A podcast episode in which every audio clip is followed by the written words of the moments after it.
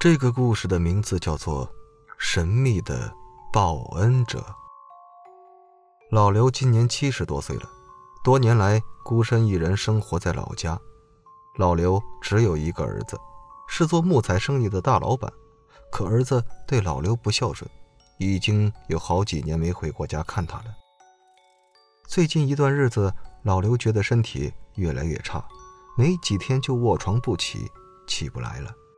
老刘给儿子打电话，让他回来看看，可儿子只回了句“生意太忙，走不开”，就匆匆挂了电话。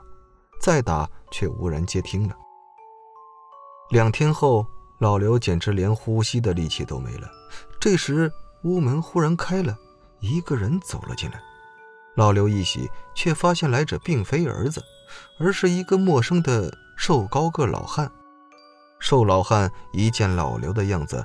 便大声惊叫道：“老伙计，才几天不见，你咋就病成这个样子了？”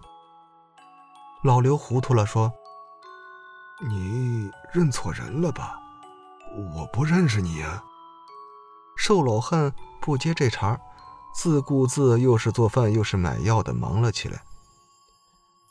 吃了饭，喝了药，老刘稍微有了点精神，他不想白白享受，于是。不好意思地说：“老哥，恕我记性差啊，实在想不起咱们有什么交情，麻烦你提个醒。”瘦老汉笑道：“哎呀，真是贵人多忘事，你不记得我，我可一直记得你这个大恩人呢。你对我的救命之恩，我一刻也没敢忘。”老刘也不好再说什么，这瘦老汉很健谈，没多久，两人便像老朋友一样无话不说了。老刘说起自己生病，儿子不孝，悲从中来，流下泪水。瘦老汉气愤的直跺脚，叹道：“枉你一生为善，却不幸生了这等儿子，真是可悲呀！”从那以后，瘦老汉天天来照料老刘。不过半月，老刘便痊愈了。老刘感激涕零，连连拜谢。瘦老汉却不以为然。比起你的救命之恩，我为你做的这点事儿算啥呀？放心吧，我接下来还要找到你儿子，让他无论如何也要担负起赡养你的责任。老刘叹了口气。哎，他眼里啊只有钱，哪还容得下我这个爹呀？瘦老汉脾气很倔，说去还真的转身就走。老刘直摇头，暗想这个人真怪，也没问我儿子住在哪儿就去，怕是连人都找不到，还谈什么劝他回心转意呢？一连数天，老刘再也没见到瘦老汉的影子。心中正疑惑，这时儿子却回家了。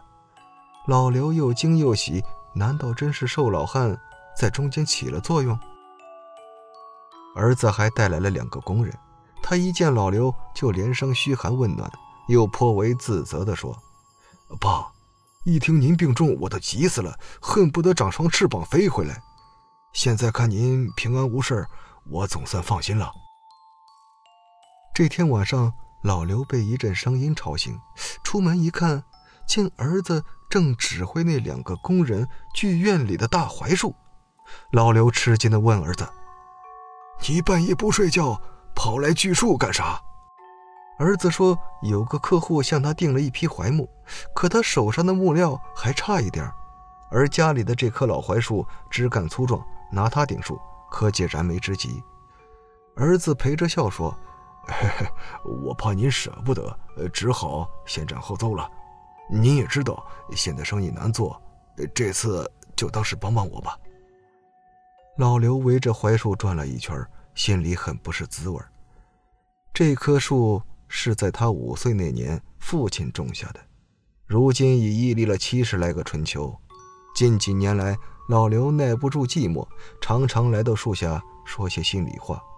不觉间，已将槐树当成可以倾诉心声的伙伴。他有点舍不得，但也不想为了一棵树而影响到父子感情，只好勉强地说：“去吧，应该能卖个好价钱。”第二天，儿子一早就说生意忙，要马上赶回去。他掏出两千块钱递给老刘，说：“爸，我不能常陪在您身边，这点钱您留着用吧。”老刘高兴地接过钱，他都记不清上次儿子给他钱是多少年前的事了。看来儿子这回真是转性了。儿子大声招呼两个工人，让他们把锯断的两节槐树拖上货车。可任凭他们如何用力，愣是连一节槐树也拖不动。儿子气得大骂废物，也上前助力，可合三人之力仍是不行。老刘看了说：“看来这树太重了。”你们把它再锯一次吧。老槐树的树干十分坚韧，两个工人忙到天黑，总算把树锯成了四段。显然今天他们是走不成了。两个工人只喊辛苦，老刘的儿子没办法，只好说带他们去附近的小酒馆里慰劳一下。他们几个人刚走，许久不见的瘦老汉来了，他面容憔悴了很多。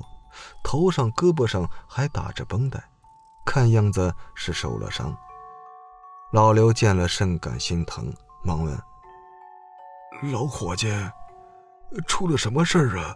你怎么伤得这么重啊？”瘦老汉尴尬的笑笑，若无其事的说：“嘿嘿，哎呀，前几天不小心摔了一跤，如今基本好利索了。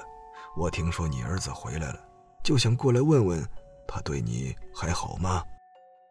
老刘笑着说：“儿子比以前强多了，他关心我的身体，还留了两千块钱呢。”瘦老汉突然脸色大变，怒道：“只有两千，简直禽兽不如！”说完这话，他愤愤地摔门而去。看着他的背影，老刘直犯疑：“哎，他这唱的又是哪一出啊？”儿子给我两千块钱，怎么就禽兽不如了呢？天亮了，老刘依依不舍地把儿子送到了门口。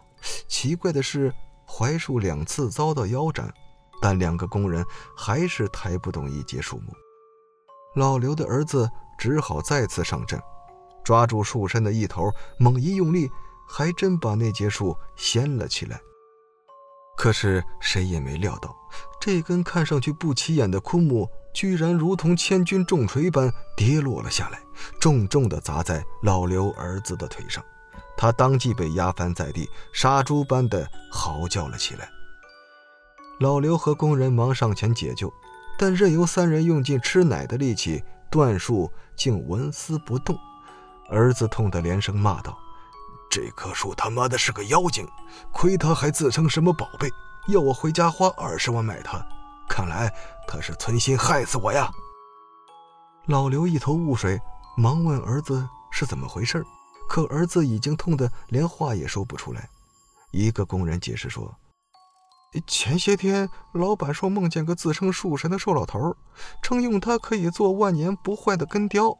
老板醒了就嚷着非要赶回来运树。”我们都不相信，可无论怎么劝，他都听不进去。唉，现在看来哪有什么树神呢？根本是树妖啊！这些天发生的稀奇事儿，逐一在老刘脑海中闪过。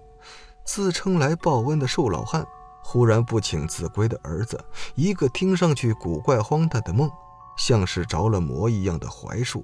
忽然他想起来，早在五十多年前，他还只是少年时。槐树曾闹过一次严重的虫灾，虫子几乎啃光了槐树的叶子，整棵树看上去已毫无生机。老刘舍不得槐树就这样死掉，每天坚持给它打农药杀虫。家里人都觉得树没救了，劝他不要做无谓的努力，但老刘就是不甘心。没想到半个月以后，奇迹出现了，槐树起死回生了。刹那间。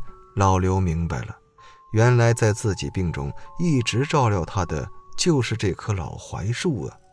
他给儿子托了梦，以二十万的价钱把自己卖掉了，可他没想到老刘的儿子这么贪婪，只留下了两千。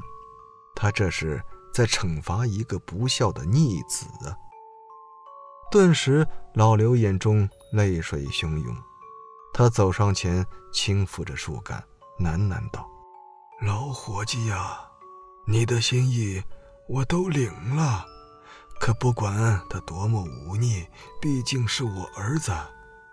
求你看在我的面子上，放过他吧。”老刘的话音刚落地，那截槐树便无声的滚到了一边儿。